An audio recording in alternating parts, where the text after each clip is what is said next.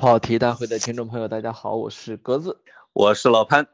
潘潘，你这个 你啥时候取消隔离啊？我都疯了。哎，我我要告诉大家一个好消息，我从理论上讲，明天就期满了，不是是，实际上我今天就期满了，但是因为我中间忘打卡了，有有一天体温忘了打卡上报，啊，结果这个小程序就不给显示我期满嘛，所以嗯应该是过了这个周二晚上的第四，这个这个这过了十二点，也就是咱们节目出来的这一天，我应该就刑满释放。连自由你都如此不渴望，还能指望你什么呢？你知道我为什么不想出去吗？我已经在从现在数外面有要债的，不是啊平均每天的写六千多字的文章，哎呦，就是三天写了两万字吧，将近。我人家给不给钱啊？我已经很多年没有这么好的状态了。这是人家给不给钱？这书稿，哎呦哎，呦，这书稿人家是写书的人，嗯，是你咱们你也算是著名滞销书作家了啊。对我现在特别有信心，这一本书应还是会滞销哎要比十字街好。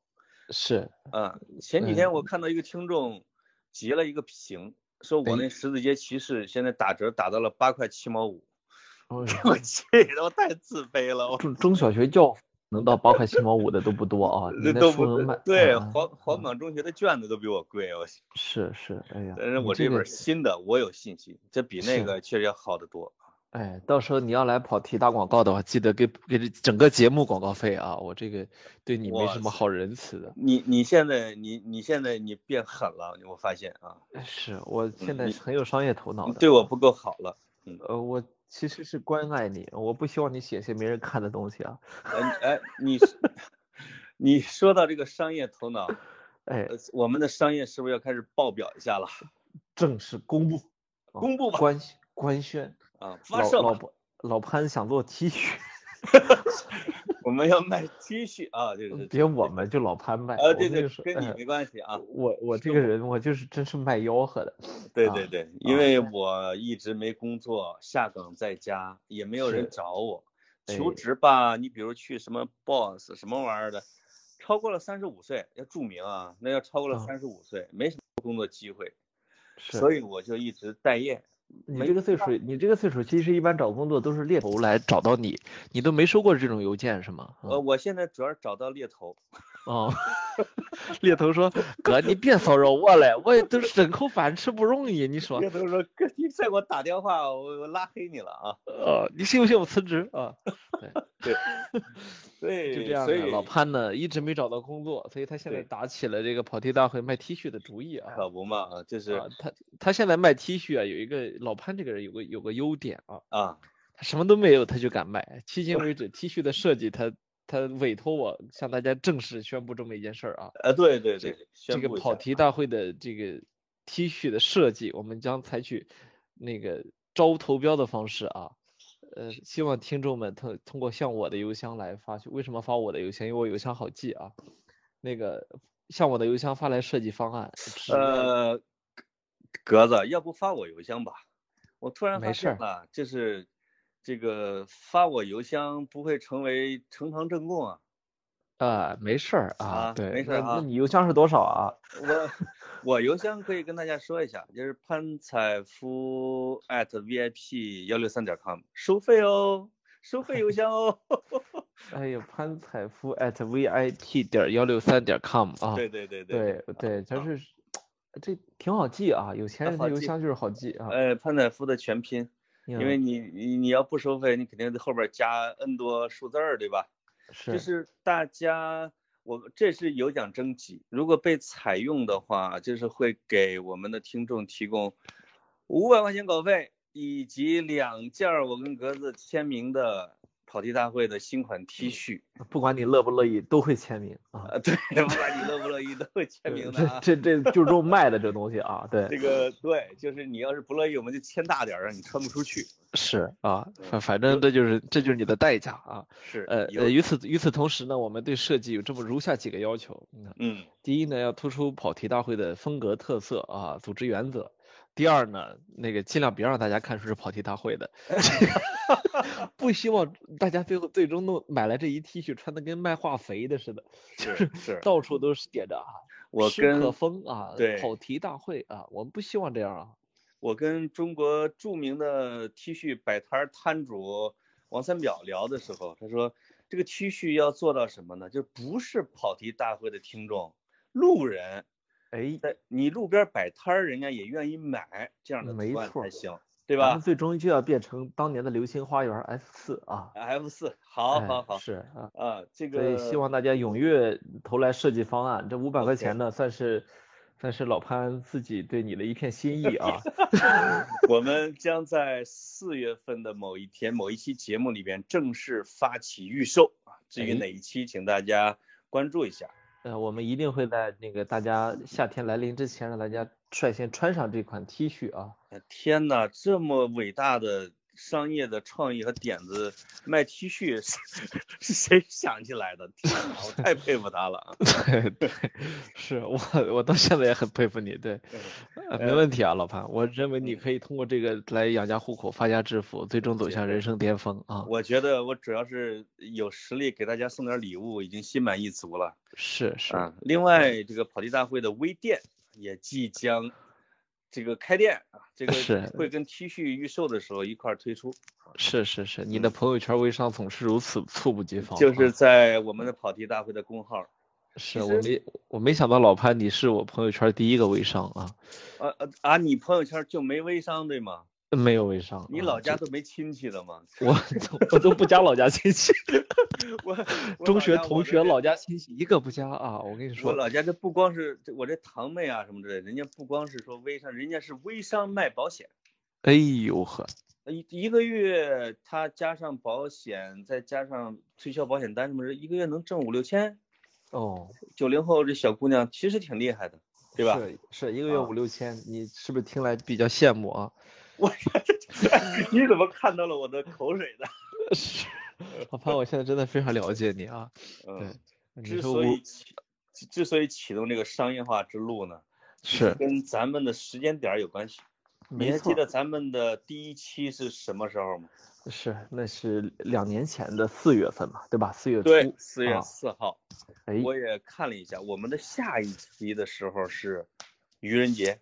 哎呦，哎，不不，下下一期是愚人节，四月一号，啊那就是两周年呢。是是，我们正实际上按照咱们去年的规划，如果没有疫情，可能这会儿应该这会儿应该在在在路演了啊。已经在线下见面会路演了，我的哎天呐，是吧？啊啊啊，那对所以现在这给你提供了一个很好的借口啊，这嗯，对这不赖你嘛，国家赖不赖我，啊不，赖我啊，那嗯只好线上卖 T 恤了，对不对？哎是是，我相信我能坚持到见到听众的那一天。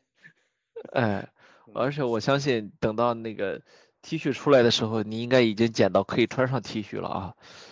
哎哎，这个是咱俩在上期节目有没有公布啊？没有因，为也你已经跟大家透露了，你现在是近十年来体重最轻的时候，是吗？没错啊，我没什么好减的，你比大学的时候还要轻吗？就是标准，我天，就是就是标准，没有其他的可以说哦的啊。我的我的身材管理就是，你知道现代人啊，哎哎嗯，，you know what？嗯，就那嗯啊，对啊，我觉得你说，我觉嗯得你之所以在这几十天里边啊，能够把自己的身材降得这么轻，跟你晒的那些北欧性冷淡风的食品有关系。我觉得哎你这几天过的，你这几十天过的可能就是这种北欧风的生活吧。是我此刻跟你录节目那个那个润嗓子的东西是河马日日鲜牛奶啊，真的，你都想不到啊！哎，你嗓子好像真的有点哑。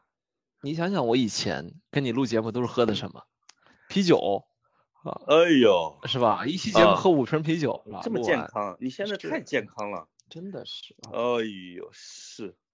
那我也有一个目标啊，到我到我跟格子拿到 T 恤并且拍照的时候，我要减到一百五十五斤。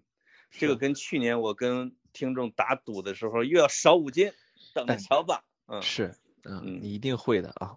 我会，我相信啊，加油，我加油，加油啊，你加油啊！对，咱能说点比较真诚的东西了吗？啊，我以为聊完之后这节目就结束了。哎，大家已经开始评价了，说咱俩在尬聊。哎，我真真的觉得有点尬。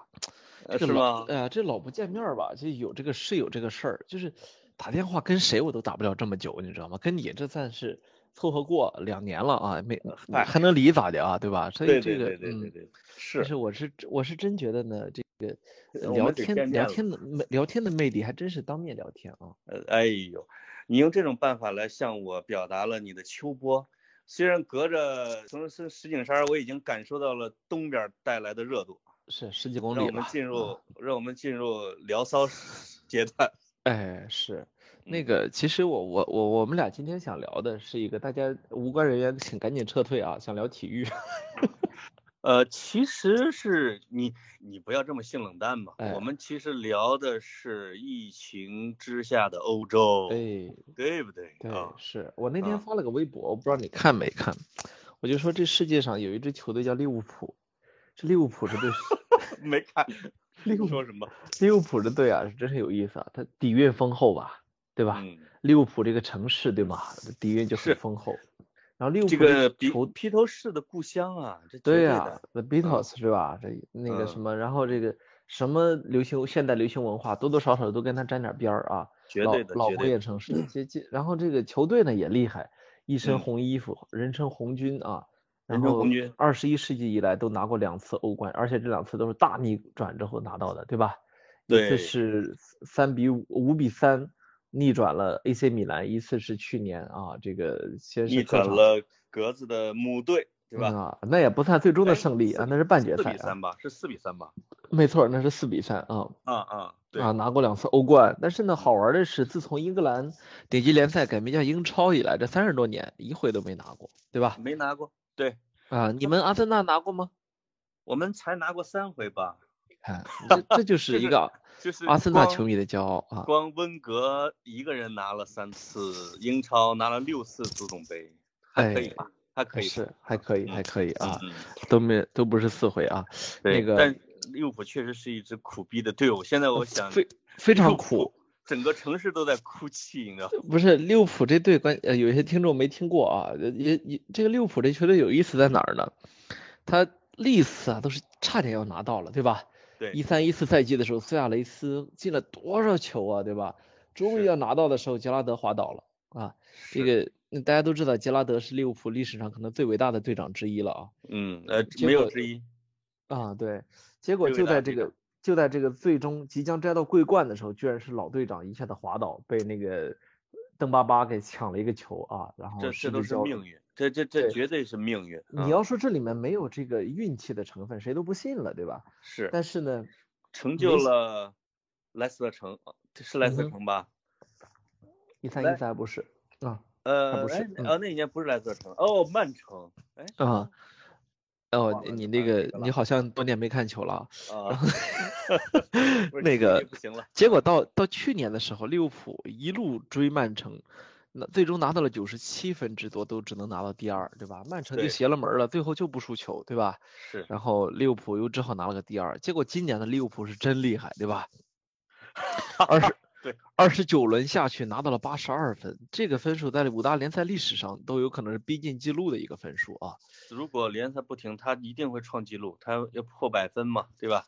对，结果呢，联赛停了，居然因为新冠疫情联赛停了 啊！利物浦这支球队的，就是现在能不能拿到这英超呢，又是一个变数了。而且有一个让我们阿森纳球迷更高兴的是，他本来是完全有可能破了阿森纳的不败记录。赛季不败。啊，是，但是被一支倒数的球队给赢了，哎，沃特福德啊，是沃特福德，这叫 What fuck，很多人是这样，我去这名字，啊，哎老哎你不要激动啊，所以说啊这个呃很好玩啊，这是利物浦，那上升的整个欧洲足球呢，现在就更诡异了，对吧？我真觉得这会儿停新冠疫情停了这个所有的比赛，对好多球队来说是个好事儿，是啊，为啥呢？你比如说像像热刺、像巴萨这种球队，伤员多的都快没法踢了，对吧？呃，赶紧歇会儿。对热刺真的是一个拯救，因为热刺就完了，要不然其实等他再恢复的话，凯恩可能要出来了。嗯，然后孙兴民也离复出不远了，对吧？嗯。所以，而且是这样的，就是英超现在在讨论几种方案，就是恢复接着踢的可能性已经不大了。对，接就是说接下来呢，是怎么把这个赛季给活了过去？几种方案，一种方案就是所有的成绩都不算了，这是让利物浦人哭死的一个。利物浦又得重踢啊，明年对。对，这个他们会，我觉得他们会弃弃赛的啊，但这个可能性不太大，因为全部都不算，这个太虚无了，有点欺负人啊，有点欺负人啊。对，所以现在大家比较接受的是什么呢？是利物浦冠军颁给他，另外呢不降级，现在英超二十个队不降级。因为你降级呢，你让谁降啊也不公平，不降级。但是呢，英冠两个队还加上来，这个像利兹联啊之类的，到明年二十二支队，一下再降级五个队。哎呦，明年更好看，对吧？是。方案目前来说是得到了球迷和专家认同度比较高的。呃，这问题呢，就是利物浦人家凭实力拿到一个冠军，最终为什么好像大家说，哎呀，那就给你吧，啊，这感觉，对吧？好像是赏给了一个冠军，这个，所以克洛普心情不好嘛？这感觉更恶心，有没有啊？对对对，心情不好。那你们巴萨呢？我看这个西甲的分配方案把我笑死了，你知道？你们。你们现在是第一，皇马第二，对吧？巴萨球迷说，那就说那就照这一轮成绩来吧。对对对对，一种是到现在为止照这个成绩来，哎，还有一最最我觉得最搞的一个是说按半程的成绩来算，按半程你们巴萨是跟皇马同分，净胜球多两个，也是冠军啊，对你也是冠军，你说能把皇马给气死，就多两个净胜球。不，这这个赛季的西甲吧，它就是一个比烂啊，它大家都不要太往心里去。其实我我倒觉得这都不要紧啊，但是这次看着欧洲整个足这个体育停摆啊，这个有可能对于很多球迷来说，才第一次真正的感觉到了新冠的威胁。因为在我因为在闭门不出的日子里啊，其实看了挺多球的，你知道吗？我真是我真是没少看球那段时间 啊！哎呦，这个欧洲为我们提供的这影音娱乐体育啊，真是让人觉得欧洲是个好地方。可是现在整个欧洲啊，你体育不知道停到啥时候，你也不知道这疫情它啥时候过去，对吧？我昨天晚上跟几个足球队的队友在聊，你猜他们是看的什么？这两天啊？嗯，看了阿姨 不是我的哥们儿阿姨啊。是阿根廷乙级联赛，因为什么？因为阿甲踢完了，就是就阿根廷就是阿甲，他虽然就是阿根廷，他不怕疫情啊，他那人少，但是他踢完了，所以他们看的是阿乙。哎呦，我说这什么玩意儿？看看我那哥们儿干嘛？另外还看什么？是本来是有俄超，俄超也停了。是本本来俄罗斯球迷不是打一条幅吗？我们。叫什么？我们我们只会被足球感染。对，我们我对我们只会死于足球，我们只对我们想死于足球啊！对，对对对对。你知道以前我生活中我知道看什么匈牙利二级联赛的阿乙的俄俄俄俄俄罗斯二级联赛，这都是什么人吗？都是赌球的人。现在啊，现在是把现在是把自己的全部兴趣都赌赌在足球上的人啊，他们也在看这个啊。现在是只要能有球看，他们就看，这个已经不挑了，这不挑活了，这个。所以好多人说，现在啊，趁着这个时候，中超得开赛了啊，就是这个打出世界知名度，可能就在此一举了。趁着中国把这个疫情给弄过去了啊。哎，你还真别说，有谱，因为中国足协好像是现在有一种倾向是五月中旬开赛。是，嗯，因为我我们这个疫情也很明显的在逐渐收尾的过程中了啊。然后，其实让很多人意外的是，这个疫情发展如此迅速，对吧？因为即便是你呃二十天之前你问说这个欧洲会不会联赛停摆什么，这好像还是八字没一撇的事情啊。但是现在呢，已经不但是真正停摆了，而且什么时候重新开始还遥遥无期。这个这可是二战以来的第一回，第一回是吧？对，嗯，第一次停摆，这个。这个是跟我们看到的，因为欧洲的日常生活有点不太一样。因为欧洲人，包括我刚才咱咱俩还聊的时候说，这个这几天英国的最大的马会啊，就是赛马盛会，二十五万人参加，包括安妮公主什么之类的，不戴口罩，我全看。一方面是英国的老百姓真的是不在乎，硬扛；另外一方面，组织者心焦磨乱的，我觉得挺矛盾哈，其实挺矛盾。没错，而且，嗯，在这个我我觉得这两天很有意思啊，就是我们国内啊，一天到晚在那讨论英国这个到底合不合理，嗯，这个。特别遥远这个事儿，首先啊，我说这个遥远不是说事不关己，是说你离理解它你还有挺远一段距离的，就是不这个这个所谓的什么佛系防疫啊，什么让所有人都感染上啊，对，或者说呃就是或者说政府作不作为这个事儿，其实真离大家挺远的。我那天有朋友问我说你你什么意见？我说我的 我说我的意见重要吗？对吧？关于流行病学的大数据模型，我一个都看不懂。你说你来问我的意见，你这不是给自己抓阄看抓阄看嘛，对吧？你不能因为我在其他有个别问题上有见解，你就认为我在这种问题上都有见解。我说这个他把你他是个朝阳区川普了吧？就是 nobody knows，呃什么？这个事儿是这样啊啊，我们有这个有这个自知之明，还真不是是每个人都有。你看大家。多少人在点评啊？我也不说具体的人的名字了，从媒体人啊，从从这媒体人 到这个自媒体人啊，什么都敢说。我说您离懂这个还挺远的，是。包括你看到科学家之间在争论啊。我今天闲着没事就一直在看那个《柳叶刀》杂志的主编叫叫 Richard Houghton，他他写的，他一直在各种开骂 BBC，开骂英国的科学家，快开骂英国政府。他就说啊，那个。一个月之前，中国的王晨团队已经警告过大家，然后那些所谓的西方专家根本就没有去理会，什么？他说的是非常非常恳切的啊。嗯。那你看下面的外国网友的留言，你会觉得，哎，好多留言你读完之后觉得 跟中国二也差不多是吗？对。啊，不是，而且你会觉得，哎，你你你好像回的跟人家原原帖说的不是一个事儿啊，就是你知道吗？全世界的网友都有一定的类类似程度啊。就其实呢，这个无论是他这个嗯二十五万人集会也好，还是他政府看上去的不靠谱也好，他背后啊都比我们看到的要复杂一些，他要稍微复杂一些的，对吧？对，在我们怎么着能判断呢？我觉得最多能结果结果判断，比如说意大利，你看到他死几千人，你就知道他一定是犯错了，对吗？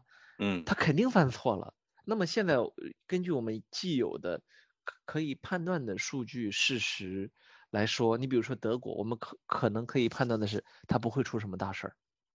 为什么呢？因为德国首先它的自己的整个的流行病的疾控系统非常强大，其次呢，它的 ICU 数量完全是是也就包括整个中国加在一起，可能我们跟它的设备数量都没法比，对吧？对。就这，他还新订了一万台呼吸机。为什么呢？因为它工业制造很强，对吧？呼吸机制造、呼吸机生产企业就是他自己的自己国家的企业。你知道德国还干了什么吗？啊，德国把瑞士好像还有意大利的两大批的医疗口罩是吧？口罩给了，口罩给拦下来了。这个我觉得挺意外的，要按说不至于哈。但是，对，大难临头真是各顾各，这个，这个，哎，嗯。其实呢，所以当我们去聊欧洲的时候，其实欧洲它它只是一个文化意义上的概念了。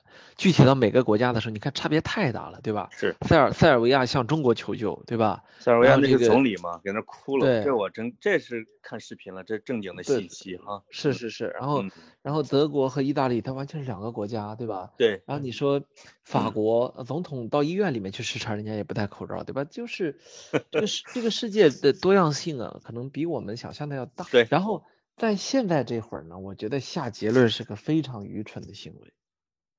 嗯。甚至还有些人在那骂，说为什么不抄中国的作业？我说这种，这这就这种脑子，你就不知道他是被什么样一个钢板给固定着培训出来的，你知道吗？是就是你你怎么会觉得这全世界就是就是一个抄作业的过程呢？对吧？嗯。人人还不一样呢，何况国家呢？是不是？每每个人有自己的，比如说社会管理体系，有自己的，比如说传统，或者说有自己的反应制度啊什么什么之类的。它决定了它不可能是千篇一律，你抄不来，你真是抄你也抄不来啊，对吧？是呀，是呀，所以所以这个呃，我我当我们我对我们来说最直观的冲击就是，哦，原来真的它会停止停摆。就真的，其实从这个维度上，我们作为体育迷，我们会觉得，哦，这个事儿其实在欧洲挺严重了，对吧？他如果不严重的话，对欧洲人来说，这简直是因为足球就是他们替代战争的一种方式啊，对吧？这个因为不能打仗，所以就在足球场上一决高下嘛，对吧？民族主义情绪都寄托在这里面。然后对俱乐部来说也是，我从小就是这个俱乐部的死忠，我我死的时候以是他的死忠为荣，对吧？这是那现在忽然都能停。实际上就是我看了一场利物浦的欧冠比赛啊，就是呃呃是利物浦还是谁的？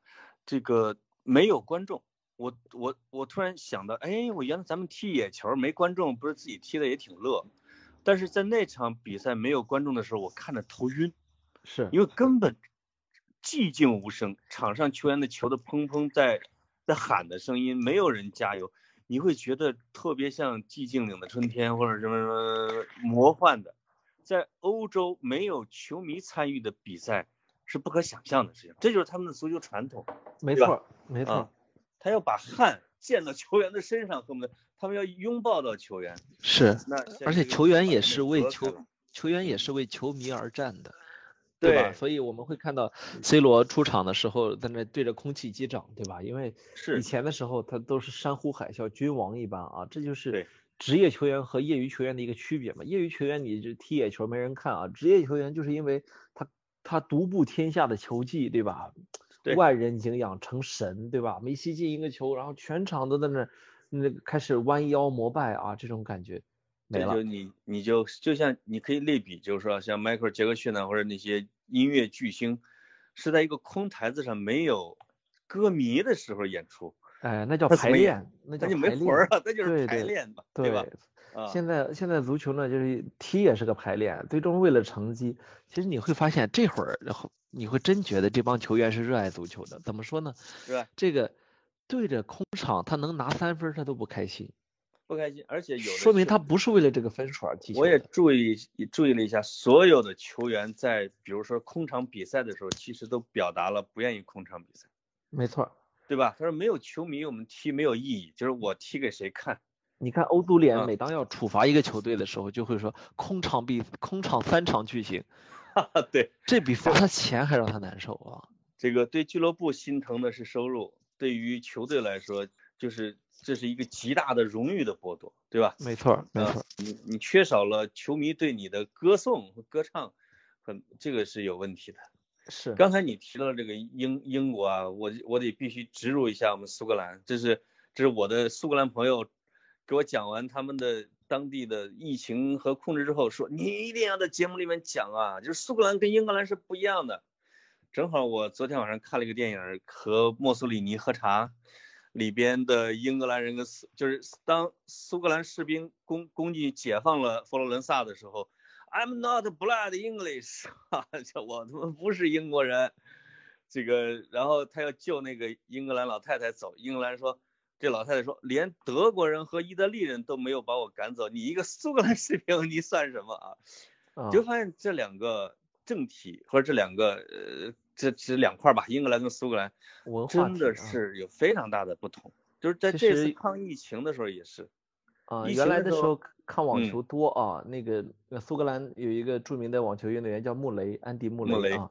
对。啊，每当他，因为他经常打得不好那时候啊，那打得不好的时候呢，英呃就英格兰人一直都是他们苏格兰人怎么样，一直嘲笑他啊。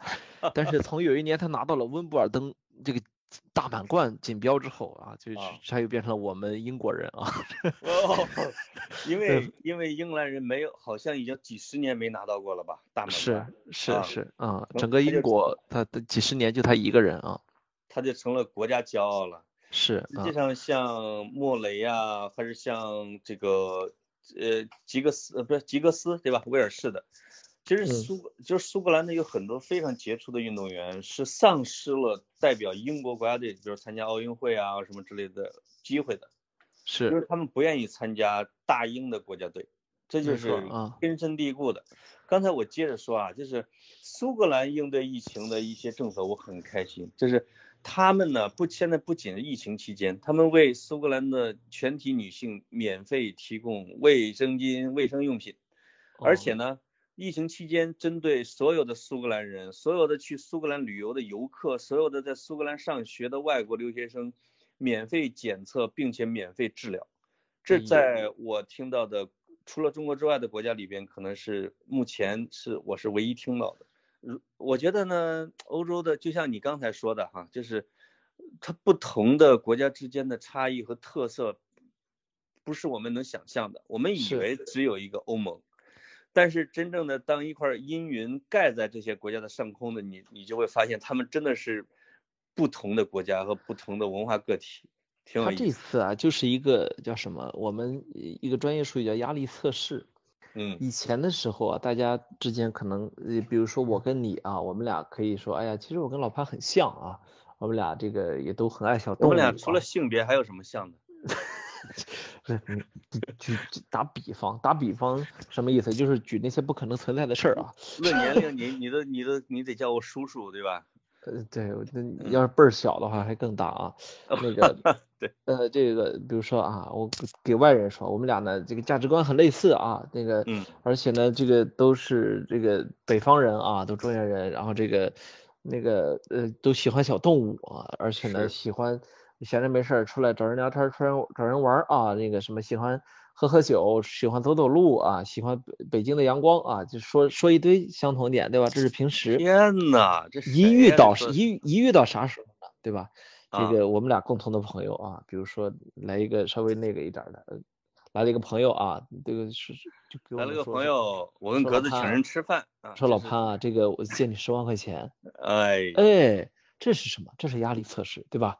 老潘就说了，哎呦，这个其实我所有的钱吧，这。都投到那个，哎，你知道，保利大会上去了。对，虽然我我虽然钱多吧，但是哎，我真是都都都都投到再生产里面去了。不信你问我那几个朋友啊，潘石屹，那真是拿不出十个亿来，是吧？我们，哎，有时候吧，人到我们这份上吧，逼的。哎，我们我们河南人确实是这样的哈。对。但是你们山东人遇到借钱的不这样。他要来来问我说，格子，我借你十万。嗯。我一摸兜里面就五万了，对吧？我说你等着。嗯，我给你拿五百，我我我就跑了。跟你说这个压力测试，人人和人啊，就是只有碰到压力的时候，才能看出本性来，对吧？是。所以欧洲这次是一样的，压力面前看出本性来，对吧？但是其实这这次让我有点高兴的是啥？我们平时看着脑子不太好使的那帮运动员啊，啊，这次在在这个疫情面前，真正短路的还真不多，对吧？呃，基本上还是发挥了。提倡大家对抗疫情的这个正能量啊，好多运动员在教大家在家里怎么玩啊，怎么跳舞啊，怎么洗手啊，是吧？怎么跟人打招呼啊，对吧？我还看了张伯伦没见跟他女朋友。他女朋友对没没没见哪个运动员说说我我就想出去，你跟着我去夜店啊？没见哪个，目前为止还没有。我们阿森纳的主教练为了向大家示范怎么隔离，自己先染上了啊。是阿尔特塔，但是有一个啊，有一个有点有点脑残的，是切尔西的芒特吧？应该是芒特，后来被是呃跟西汉姆的一个球员一个哥们儿，两人躲到一公园，好像是海德公园什么公园，还戴着口罩，两人给那儿踢球。这个被市民给发现，给拍下来了。我哎，我发现他们的市民也挺闲的啊。是。这个就是你当时怎么也在场啊？对切尔西重罚啊！但是我突然我对这个小孩啊，还还挺欣赏，就是他不像 C 罗那样有自己的岛啊，是可以去踢球什么之类的，他只能去公园踢，而且而说明他真的真爱足球。他喜欢踢，是是，他要不是喜欢踢，他不会去公园草坪上给那俩人去去去去去去去传球，对不对？哎，这个挺有意思。很多球员都会在，比如周六周日大家休息的时候去踢野球，这是这是真的挺热爱热爱这项运动的，这我们得承认啊。是小罗吗？呃，不止，小罗就更逗了啊，小小罗这。你你讲你讲，这个我我我可以稍微讲点啊，这个大大家可能都比较熟悉的著名足球运动员罗纳尔迪尼奥啊，金球先生得主对吧？然后是可能是足球史上，我觉得他踢就在我有限的看球历史上啊，他是踢球最好看的。没有最最华丽的，没有之一，没有之一。什么梅西、内马尔、什么 C 罗，没有比他踢的好看的啊，一个都没有。然后，而且他是踢得好看，还能进球，对吧？在当年的时候也是扛着巴塞罗那前进的一个球员。那这哥们儿呢？这两天，呃，我稍微打岔一下啊，你讲这些正好就是你说到这个他好看，好像是齐达内在给他的球员教队员踢球的时候，因为他跟这几个人都很熟啊，他让大家去模仿罗纳尔多，但是完全不提倡球员去模仿小罗。是，他就他说大罗是规范的一种踢法。小罗的踢法会让模仿者走入歧途。那 他是他是一个真正的足球精灵啊！对对对对，踢野球出来的。然后对对，这小罗这哥们儿呢，就反正大家都知道脑子不是非常好使啊。这个当年当年做职业球员的时候，就各种上夜店，一一晚上泡三四个妞这样，所以把自己毁了啊。毁了呢，他但是呢，他这些年一直大家还是很认很爱他，因为确实呢性格很好，出来都永远都是笑的啊，那么大个龅牙，那么大个龅牙一直都笑。这哥们儿前两天呢去巴拉圭，他居然愚蠢到拿了个假护照去巴拉圭，他居然会以为南会以为南美有人不认识他啊，而且他参加的是公益活动，是孩子们的公益活动。我都理解不了他为什么会拿一假的，有必要吗？所以后来后来小罗的律师哭着为他求情，说他就是傻。啊，你知道吗？你你你你想象一下，你你有你找了一律师，给了他钱，律师对外说你就是傻。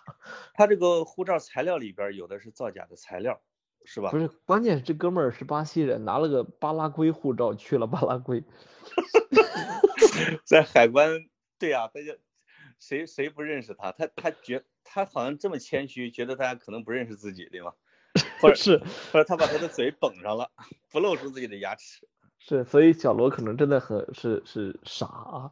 然后结果呢就被就关到监狱里去了。结果呢大家都以为说这就有钱嘛，花点钱保释就完事儿了。谁想到这巴拉圭的法官呢特别耿直，说不能保释，必须关半年。所以现在小罗在巴拉圭的监狱里面服半年有期徒刑啊。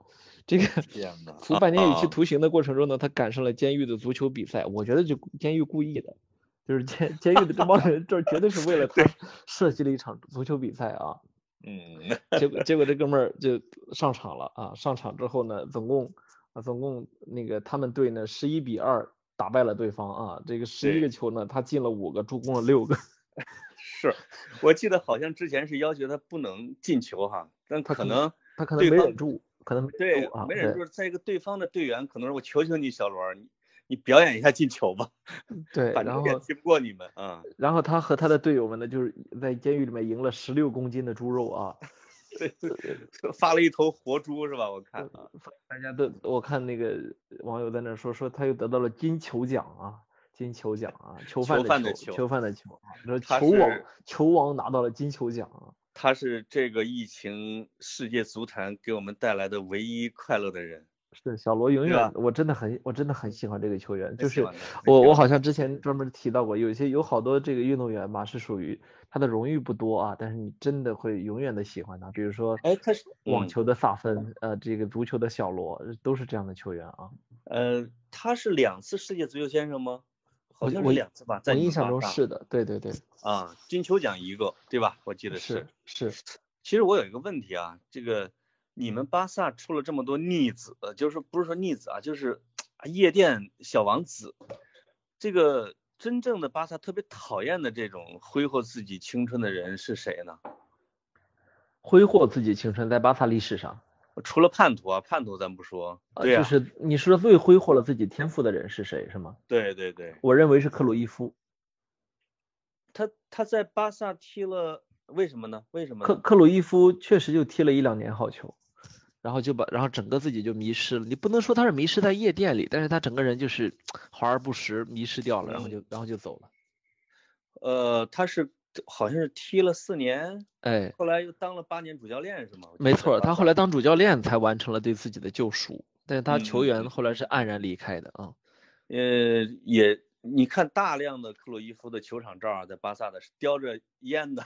是，他他后来成了那个球场上活着的神啊，你你知道吗？就是因为他把巴萨从最低谷拯救出来了。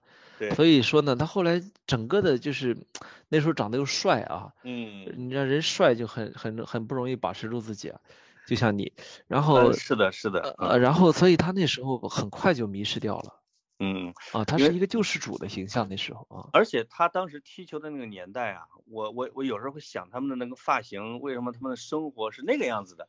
后来一对照，其实是嬉皮士运动的年代，没错，对吧？没错，是颓废派诗人的年代，是是什么北回归线那时候，那那个时候他的呃披头士或或对，或者说列侬式的发型啊，抽着烟呐，喝着酒啊，是社会反抗的标志。不是堕落的标志，对吧？没错，嗯，是是一种很很前卫的青年力量的。对对对对，嗯，所以克鲁伊夫的形象和气质确实是超越足球的。这个没错，啊，我一直认为啊，他是世界足坛整体最帅的男的。很多人就比较说罗德巴乔啊、托雷斯啊，甚至包括圣克鲁斯啊，我还卡卡呀，但我觉得整体上来说，他们的气质是比不上克鲁伊夫的。其实这个帅或者气质或者是漂亮这个东西啊，我后来我也我也去反思过，为什么反思自己为什么那么帅吗？呃不，我反思过为什么人群中这个是这个差别那么大？就人群中对于，比如说你现在去问一百个人，你觉得有史以来最漂亮的人是谁？这一百个人啊，他的 他能给你拿出五十个答案来。是。我为什么呢？其实我觉得这个事儿很有意思。就是有一天我一个朋友问我一句话啊，他说。呃，已经有很多的科研在研究音乐这个事儿啊，说你知道音乐好听与否这个事儿，就是最终研究出来是主观的还是客观的吗？让我选一个答案。嗯嗯。我想了想，我我选了个主观的。嗯。他说研究出来还真是主观的。哦。你你知道吗？就是我们现在说说巴赫的十二平均律的多么完美和谐统一，对吧？对。我们讲说贝多芬贝多芬的。那个贝九是吧？他那那他从头到尾把他的音律给分析一遍，但事实上最终决定好听还是不好听的，完全是你的主观，是个人是吧？个人的感受啊。但但是你的个人感受被大量的灌输过，比如说我们从小学开始就知道贝多芬的命运是吧？不向命运低头，所以那个当当当当那个一出来的时候，你会觉得有那个昂扬的劲儿。其实你是被告知有那个昂扬的劲儿的。你去找你去找一星星让他听听试试。哎，你说到了一个我特别感兴趣但解决不了的领域啊，我觉得特别有意思，就跟中国这个有高山流水这个典故，就好像是这个古琴一挥，哎呦，巍巍乎高山啊，对吧？是这个一听是山的感觉，就是在西方的古典音乐界也是，就说我听出了月光啊，我听出了森林，我听出了它的痛苦，真的会吗？真的是一种暗示。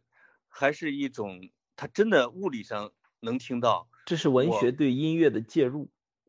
嗯嗯，所以所以你知道，自从知道了这一点之后啊，我非常非常介意，我非常非常小心在别人面前放音乐，公放音乐，就是比如说朋友坐这儿的时候，我或者说这个有时候啊，那个呃跟你跟不那么熟悉的人坐一起的时候，你不太敢放歌的。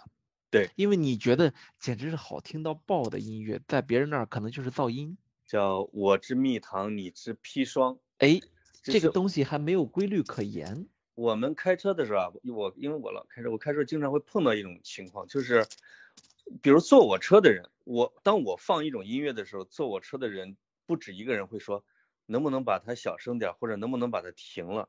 是，但是呢。随后很快的坐我车的这个人自己会去放他的一个音乐去了，哎，他不是说他嫌噪声，而是他不喜欢那个音乐，对吧？所以所以经常我打到那个滴滴车的时候，那司机啊，他很大声的放音乐，他认为很动听，对我来说就是灾难，因为你很少很少会碰到品味跟我一样的司机，我不是说品味高或者低，而是说差别。你比较多的会听的司机放什么歌？就是那种呃舞曲。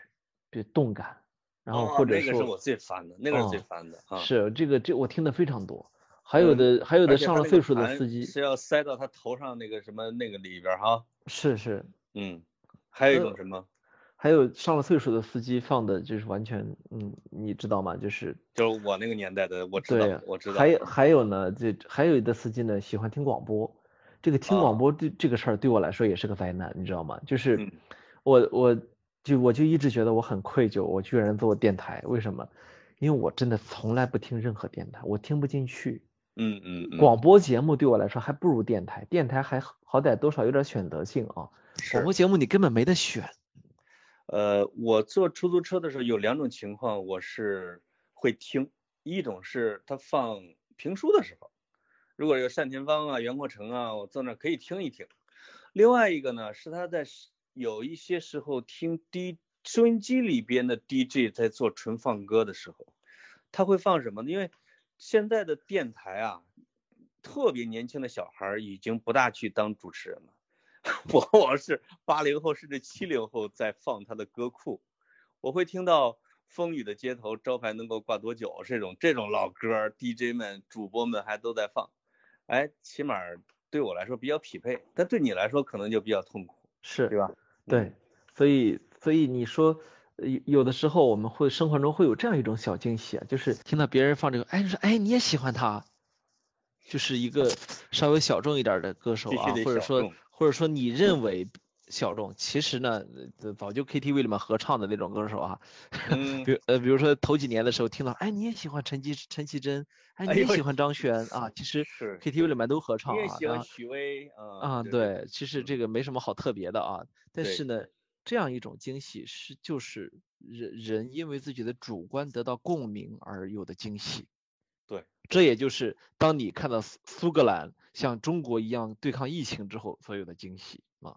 呃，因为呃你这个弯绕的还是比较好的啊，哎，但我倒不是说认同我们做的这些措施，而是而是我们客观的从常识来判断哪个国家做的措施的靠谱。对吧？哎，是啊，就是你会觉得，呃，不，因为因为各个国家都有自己的特殊的情况，但是中国有很多的措施是其实是值得他们推广的，那是对吧？啊，这个即使在世界范围内也是得到认可的，对吧？得到认可的，要不然你当然，我我还是那个观点，你如果要去看评价各个国家措施哪个好哪个不好，我觉得张文宏有两篇文章。呃，其实说的挺明白，他没明，他没有特别明说啊，嗯，但其实说的挺明白，就是各有各的好，你等着看，你等着看就行，对吧？对对对。然后关键问题是，他可以这么说，这话我说都不合适。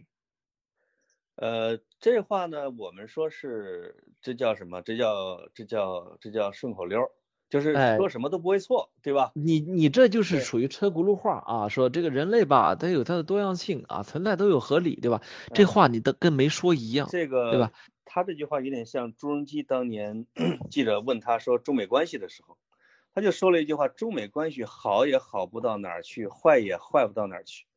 这句话你咱们也能说，但是这是经过特别深刻的了解和判。断他才会有，而且人家是能做决定的呀，对吧？你做你做不了，你做不了决定，你说这个真有点吹牛的感觉啊。等他坏到哪儿去的时候，他就给拉住了，对吧？哎，是，所以所以他也有这么一点，所以那天就有朋友问问到这个的时候，说那对你来说，你觉得你的底线或者说原则是什么呢？我说我的底线是这样的，作为一个人，作为一个媒体人的时候，我什么问题我都可以问。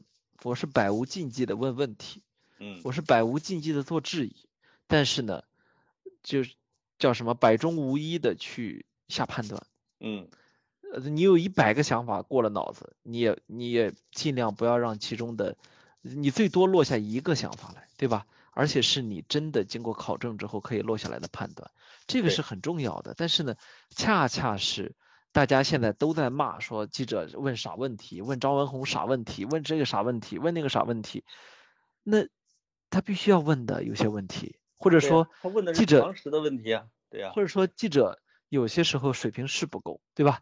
但是你不能去禁止他问问题。一个一个年轻记者可以愚蠢，但是你不能说因为你愚蠢，所以你就不配当记者，不是这个样子的。他哪怕问出百度百科上的问题来。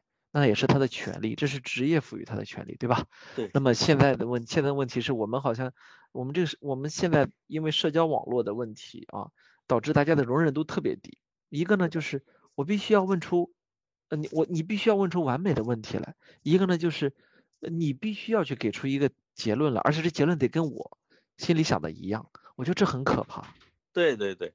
而而且而且他要求的是，你在我了解的基础上，你需要给我再更深刻、更更更发散、更等等等等的，对吧？实际上，记者问问题的过程是一个输入的一个过程，就是他是在替一般的大众在问问题，有时候。其实啊，我我有一天一个以前的实习生问我，专门问我特别认真啊，是说我想我想以后做记者，然后我关于怎么提问，我想了四个方面，你看看对不对啊？其中呢，他这四个方面其实在同意反复的再去说这么一个事儿，就要做好充足准备，嗯，做好充足准备。然后我觉得这是个特别认真的一个一个一个准媒体人啊，然后我就跟他推心置腹的说了这么几句话。我说，其实，呃，做特别认真的准备是很多好记者的风格，包括我们知道人类历史上一些大记者是吧，都是做特别充足的准备的。有的人的准备可以让采访对象觉得害怕。对。但是呢，我说，起码我不欣赏这种风格。嗯。我更加欣赏的是什么？我更加欣赏的是你更多的去做一些临场反应。你对一个人 有了基本了解之后，我觉得这时候你适可为之的打住，因为你很容易被其他媒体的报道，或者说这个世界对他既有的框架设定给陷进去的。对。那如果你进入了这个框架，你很难问得出更新鲜的问题。嗯。你只不过是换了个话，把别人已经问过的问题又问了一遍，因为你已经走入框架里去了。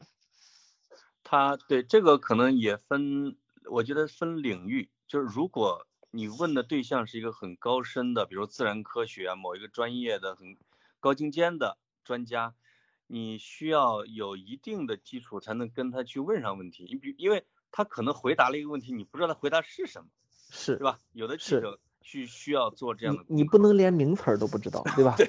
你连名词儿都不知道，这个确实是你没做好工作。对。但是你说的这种，我觉得我特别认可的是什么？就是你比如你跟赫拉利采访的时候，或者说。有人去采访许卓云的时候，什么之类的，这个是一个碰撞的一个，而且是可能是社会领域、思想领域的一个过程。他给的不是专业的高深的词汇，他是表达的他的一种呃洞察，对吧？这个时候你在他的那个路子里面去追问，是特别好，容易出新鲜感的，对吧？容易出新鲜的思想的，嗯。是我我印象很深的有还有一次，是去跟一个。我认为非常伟大的一个公益人去去去去聊天儿，嗯，然后聊天的时候聊，你知道他肯定已经被挖过了，但是呢聊聊聊聊了很多之后，我忽然问他，我说我说我觉得你不是从那就他从一个很高的职位决定去全职做公益的，我说我觉得你不是从这个时候开始的，嗯呃嗯，然后我我们俩就开始往回找找找找。找来找去，他说：“其实我确实，我是初三左右的时候想去做这方面的公益的。为什么呢？说那说那时候有个老师死了，那老师死了呢，是为什么呢？他是死于某一个病啊。然后这然后这个病呢是是呃同性恋者容易得的一个病啊。然后嗯嗯，我然后我就意识到，其实他自己也是一个同性恋，对吗？”就是要不然他不会有，不会在他年轻的心灵里面得到这么重的一个一一一次一次冲击啊。对。然后，然后我就没忍住，没忍住，我就直接问了他，他承认了。然后呢？这就是承认，至少这是一个大料吧。嗯。对，然后再后来呢，我就又问啊，其实我问问来问去呢，我又觉得这还不足以解释，因为他做的事情太接近于什么？太接近于圣人了，你知道吗？嗯，然后我就又问他，我说你平时闲暇的时候，你会不会比如说去礼佛烧香啊？哦，他说我会，然后开始跟我讲他在全世界拜佛的经历。哦，我就明白了，原来这里面还有宗教的问题。嗯嗯嗯，等等到到后来我们俩聊天结束的时候，他跟我说，他说其实我今天说的好多话，我自己也没往这方面想过。对，哦，哎，我觉得。那一刻让我觉得我那天的采访是有意义的。这个是采访的天赋，就是能在对话之中啊，就是现场的一步一步剥洋葱，对吧？一直达到最本质的一个层，这个还是很厉害的。这样的这样的经历呢，你并不是每一次采访都会有，但是呢，我觉得你要去做好去挖挖开一个人的心的准备，对吧？嗯。那挖开一个人的心，其实更多的时候需要的是，当你坐在他对面的时候，你全情投入到他身上去，而不是而不是靠着把你所有的知识在他身上再重新堆一遍，对吧？是是。所以，所以我一定程度上，我想去为有些年轻记者辩护的。他他的那个稚嫩，也许是他一个成长的一个经历。我觉得哥，我觉得你变了啊，就是不知道是什么事情，还是时光让你变了。就是曾经的你，你如果看咱们前一百期的节目里边的时候，就是你的判断、评论还是比较直接的啊，也很犀利。啊，但是越来越往后，就是你就是对下断语，其实开始慢慢的比较谨慎起来，对吧？是进入了一个探讨的这样的一个方式，这我觉得这个是一种变化。另另外一个呢，就是就是在采访和发表观点之间的这种关系，我想起鲁迅那句话：当我沉默，我感到充实；我一开口，我将开口，我感到空虚。确实是有这样的一种关系，就是当你输入的时候。是没问题，你因为你在进步，你在吸收营养等等。当输出观点的时候，因为了解的东西越多，越知道未知的边界越大。其实人对于自己能不能掌握这件事情，其实是不是很确定的。是，我觉得这是一种谨慎的态度，对吧？是，嗯，没有，其实其实你刚才说这个，抬举我了。哎，因为有些事儿，我们还真觉得，就是对我们这个社会来说，有些时候不知道为什么，有些有些讨论特别的初级，对吧？嗯。完全结论是明确的事情，然后故意的被有些人搅了浑水。我觉得这这时候我们需要发表观点的。记者，我们这些记者啊，其实媒体人啊，其实对常识的不厌其烦的重复和强调，也是一种工作，这个是要做的。是。对吧？是，其实我们做的工作一定不是高精尖的工作，对吧？其实这段时间以来啊，我们看到了一些高精尖的人的工作方式，对吧？是，呃，比如说这个传染病防防控，真的其实挺高境界的，对吧？对于新冠病毒的细致入微，到了分子结构层面的研究，然后进而再反过来去 指导疫苗和药物的生产，对吧？非常高精尖啊，这。变成大众媒体的话题，其实是让人有点始料未及的啊。他们的工作方式跟我们不一样的，你看他们下的结论比我们要谨慎的多，对吧？那我们就不要越界去到他们那儿下结论了。这个另外呢，我觉得高精尖的通俗化啊，或者说呃，作为媒体和媒体人的，作为叫二道贩子也好，或者叫中转站也好。其实这个角色是很重要。刚才你说的《柳叶刀》的主编说，王晨他们可能我忘了是在《新英格兰杂医学》《新英格兰医学》还是在《柳叶刀》发的文章哈。实际上，我觉得那些专家是在特别高端的发的专业论文，是需要有一个落地的一个过程。是。可能有媒体会把这些敏感而重要的问题呢，再去问他们，通过大众所能接受的语言能够传播出来。才会有这么大的社会影响度，能影响决策，能加快速度，等等等等等等，对吧？是是，嗯，我我们我们现在其实也稀缺什么呢？稀缺能看懂论文的媒体记者。我们现在太不缺的就是什么事儿都能发表两句观点的，就是能看懂论文，这个其实在在科学记者那里应该本来是个基本功。为什么？对，又不是让你能写论文，对吧？你是所谓的记者是半个专家就。意义就在这儿，就你能看懂专家所有的，甚至你能看出一些初级的错误来，对吧？你能分析出一些逻辑错误来，但是呢，你不能写，你干不了这个活儿，对吧？这个厉害，这个你让我想起来了一个例子，就是我前阵看一个报道是，呃，因为青蒿素这个事情，在青蒿素实际上是在屠呦呦拿到诺贝尔医学奖之前。饶毅已经关注这个领域，其实这当然不是他自己的领域了，他是关注，他认为这件事情很重要，他就和当时的呃呃有一个记者叫李虎军啊，可能在南方周末啊这种做过科学的记者，他说他自己说，我跟这个记者谁谁谁正在搞这一块的，就这一块的把它做成一个课题来进行研究，呃，我觉得哦，那这个记者做的这个领域，或者说他从事的段位。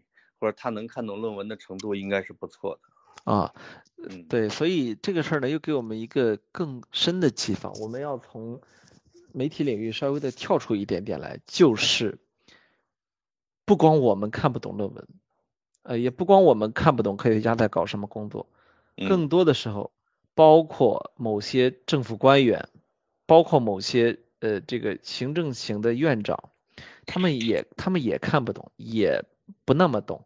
这时候我认为一定要去尊重专业人士的意见，不要你不要由你去下结论，对吧？你要去尊重制度，尊重制度所赋予专业人士的表达，对吧？对这个话我们就说到这儿，对吧？这次我们应该是大家都已经看到了它相应带来的教训是什么，以及我们为此需要进行的反思，是吧？是啊，呃，嗯对，因为这期我正好我可以归归纳一下啊，就是，呃，格子说的这个问题呢，就是如何看到一个问题或者如何评价一个问题，实际上跟这期主题有关系。这期的主题实际上是疫情阴云下的欧洲，对吧？哎，我们如何评价欧洲，简直成了一场狂欢，一场哎嘲讽的狂欢。哎是呦，这个不行，这个国家太次了，那个不行，你知道多少？其实我们不知道的领域有很多，包括英国政府自己在采取的措施，其实也是有很多。而且他的首相要发出来的话的用意是在哪儿，对吧？就是大家看表象的人太多，自满的人太多，其实没有你想的那么简单。我觉得这一点上，在这种事物上要保持一定的谦虚度，没错啊嗯，啊，呃，但我要纠正你一下，我们这期的主题是卖 T 恤啊，希望大家哎呦踊跃的给我们设计设计哎 T 恤的那个那个图方案啊，我们这是一次完完全全由网友主导的 活动啊，嗯，我再重复一遍这个收稿邮箱：潘采夫 at vip 点幺六三点 com，有哎奖征集哦啊。就是哎之前呢，我们很多听众在我们的群里面发了不少的，其实设计作品，好多都挺好的啊，再接再厉，没错，嗯，让他谢谢们可以各位传到街上去啊。好，是的这一期到这啊里，再见，好，拜拜。拜拜。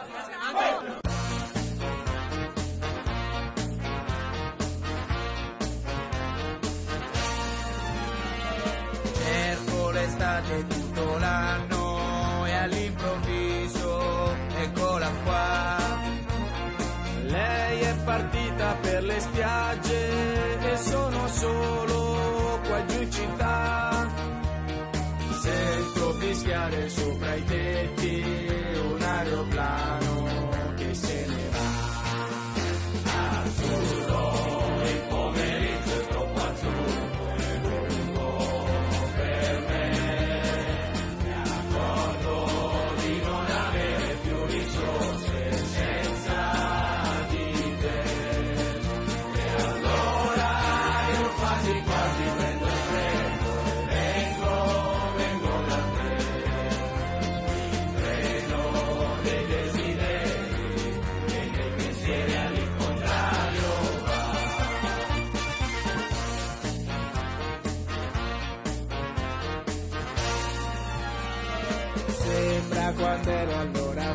all'oratorio con tanto sole tanti anni fa.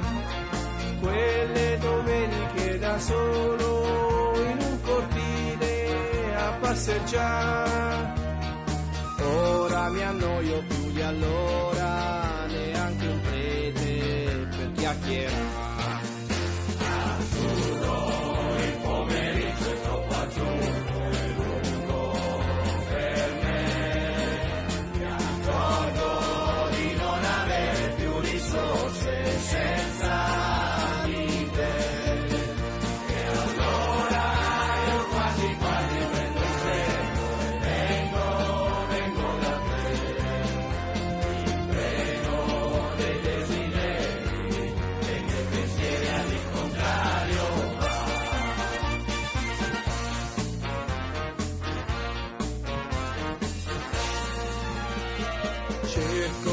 un d'Africa in giardino tra l'oleandro e il baobab. Come facevo da bambino, ma qui c'è gente,